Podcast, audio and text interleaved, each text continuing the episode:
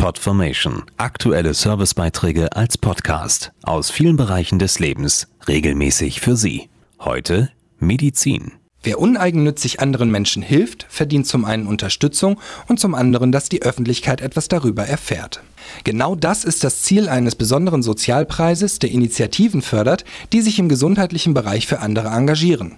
Jetzt stehen die zehn Finalisten fest, die aus 146 bundesweiten Projekten von einer Jury ausgewählt wurden. Die meisten Projekte kommen aus dem Bereich Kinder- und Jugendlichenarbeit, Altersversorgung und dann gibt es noch viele, die gerade auch im Bereich psychisch kranke, physisch behinderte Personen tätig sind. Mirjam Schöning ist eines der Jurymitglieder des Aspirin Sozialpreises, der Menschen und ihr soziales Engagement im Gesundheitsbereich fördern will. So wie zum Beispiel das von Melanie Mertens.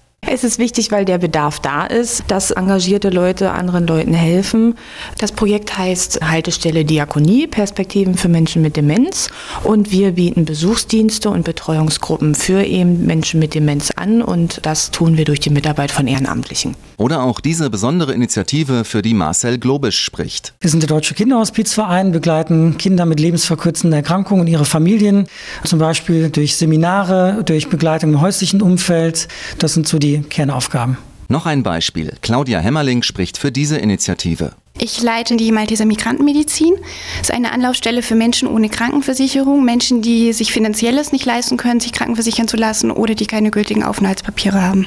Aus den zehn Finalisten ermittelt die Jury drei Gewinner, die mit insgesamt 30.000 Euro unterstützt werden. Das dürfte allerdings alles andere als einfach werden. Nochmal Mirjam Schöning. Die Menschen sind sicherlich alle große Vorbilder. Ich habe in den letzten zehn Jahren über 1000 Projekte gesehen und war extrem beeindruckt von den Finalisten hier und muss gestehen, ich hatte Tränen in den Augen.